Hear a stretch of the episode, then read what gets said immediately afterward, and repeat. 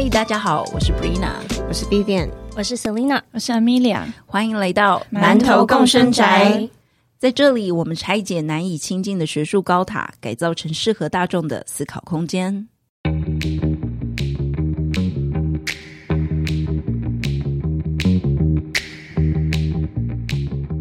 我觉得大家一定觉得很奇怪，我们干嘛叫自己馒头？是不是在装可爱？听起来确实是蛮可爱的吧？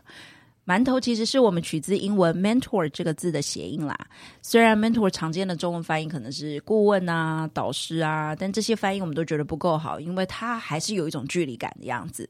所以我们就自创了“馒头”这个可爱的词来作为 mentor 的中文翻译啦。那你们对于 mentor 这个概念有什么样的想法？我自己的话，我觉得比较像是学校里面的小老师，所以 mentor 给我的感觉像是知识的传播者。我的话，我觉得 mentor 比较像向导的感觉，嗯，就是因为我们在人生的路上可能会有不同的生命经验，那么这些生生命经验的话呢，前面可能都有经历过的人，能够带着我们，或者是提点我们一些事情，去避免一些磕磕碰碰。我自己的感觉就会比较像是一种可以打破阶级性的象征嘛，所以。透过 mentor 这样子比较平行的角色，我觉得可以让大家的内心世界有更多可以交织的可能。讲超好的耶，你们对对我来说，mentor 其实就是除了给予指引之外，他好像在我们人生感到困惑啊，或者是在学术发展啊、关系啊、生活上感到呃遇到困境的时候，也能够担任陪伴还有聆听的角色。我想，我们馒头团队的任务好像就是这些吧，像是分享生命故事、传递知识、陪伴、聆听、带领新手入门，以及挖掘每个人内在的 mentor 潜力。我觉得大家听到这里一定会想说，我们是个心灵智商或者是什么鸡汤型的节目，我们是吗？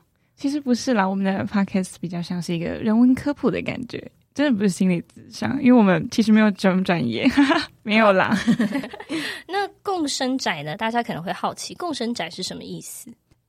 共生宅的打造啊，可以想象成一种旧屋改造的工程，也就是我们希望保留一些学术的成分，当做我们的建筑基石，但是我们又要把里面的风格打造成比较平易近人的空间。但说到风格，你们是喜欢什么风格？我个人是比较喜欢北欧风那种工业型的感觉哦。都市女孩，对，我是都市女孩。我觉得家的感觉的话，我比较喜欢就是木头啊，然后很日式、温馨的感觉。哦，无印风那种，对对，有一点像。那 Amelia 呢？对，不要看我这样，虽然大家看不到我，但我其实是比较喜欢那种可爱风格的。该不会是像例如说，可以摆放一堆玩偶来抵制佩佩猪，我应该会很开心。哇，少女少女 少女少女心少女心。但是其实我们的馒头共生宅不是这种无印风、可爱风、北欧风，而是更酷的风。你们能想得到是什么吗？是什么？就是暗黑吗？暗黑可能有点包含哦。我们走的其实是叫做美国齐格纳女性主义风，你们应该没听过吧？嗯，没有哎。我觉得我们带观众回答好了，有吗？对，大家应该一阵空白，想说什么？什么？谁？到底是什么？对啦，齐格纳呢？其实这个英文，它的原本的英文叫做 Chicana，指的就是美国墨西哥裔的女性。那我们其实是希望将就是美国这一支的女性主义的流派，把它引进台湾。但是我们希望用更呃容易入口的方式来介绍它。那我们这一季的 Podcast 呢，我们的灵感其实是来自齐格纳女性主义作家 Gloria Zaldua 作品中的关键字，尤其是她最最知名的著作。边界 （borderland） 中提到的一些概念，我好像在讲一些大家听不懂的东西，干嘛一阵沉默？没有，我就觉得我们这是个学术含量好高的节目，不要害怕，不要害怕。在馒头共生宅里面，我们不说教，我们也不用困难的学术语言，我们希望透过团队集体脑力激荡产生出的思想热度，以及个人的生命故事分享，让源自于西方的理论在地化，也让高冷有距离的学术概念成为生活的语汇。在这里，我们挖掘大家的超能力，像是叛逆的力量如何作为一种疗愈的可能，又或者梦境如何引领我们找到心之所向。